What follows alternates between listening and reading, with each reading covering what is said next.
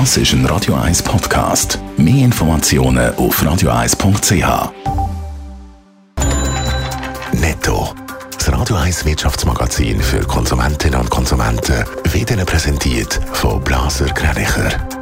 Wir beraten und unterstützen Sie bei der Bewertung und dem Verkauf von Ihrer Liegenschaft. blasergreinicher.ch Adrian Sutter. Tausende von Unternehmen haben Kurzarbeit während der Corona-Pandemie bezogen. Jetzt wird auch klar, dass Hunderte dabei beschissen haben. Die Finanzverwaltung kritisiert das Staatssekretariat für Wirtschaft, weil die jetzt wenig Kontrolle würden machen. Man befürchtet, dass in den kommenden Jahren noch viel mehr Missbrüche auftauchen.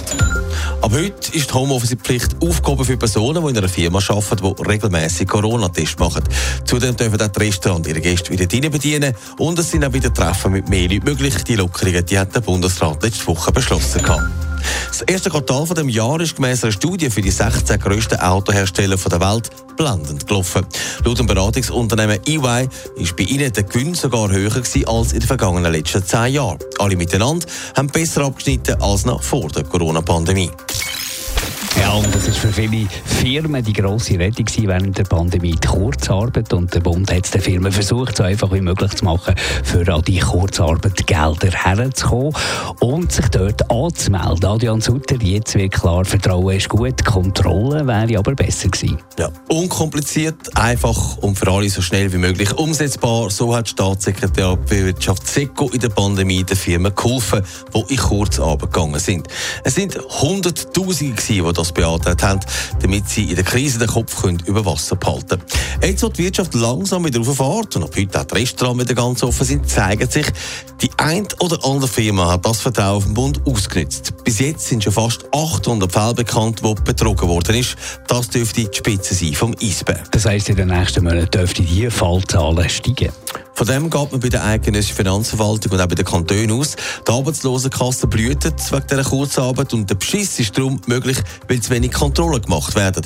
Es wird ja einfach ausgezahlt und dann merken wir vielleicht einmal, dass etwas nicht stimmt.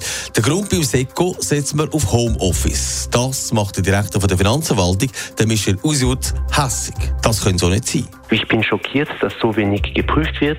Ich habe gehört, das ist, weil die Inspektoren von den Arbeitslosenversicherungen bleiben zu Hause wegen Workatom-Pflicht vom Bundesrat. Und das verstehe ich nicht. Also die Zollverwaltung ist an der Grenze, die Polizei ist da.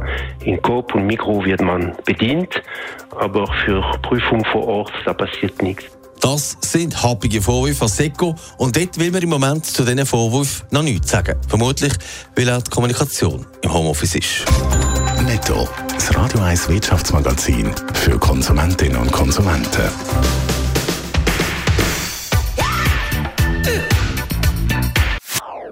Das ist ein Radio 1 Podcast. Mehr Informationen auf radio1.ch.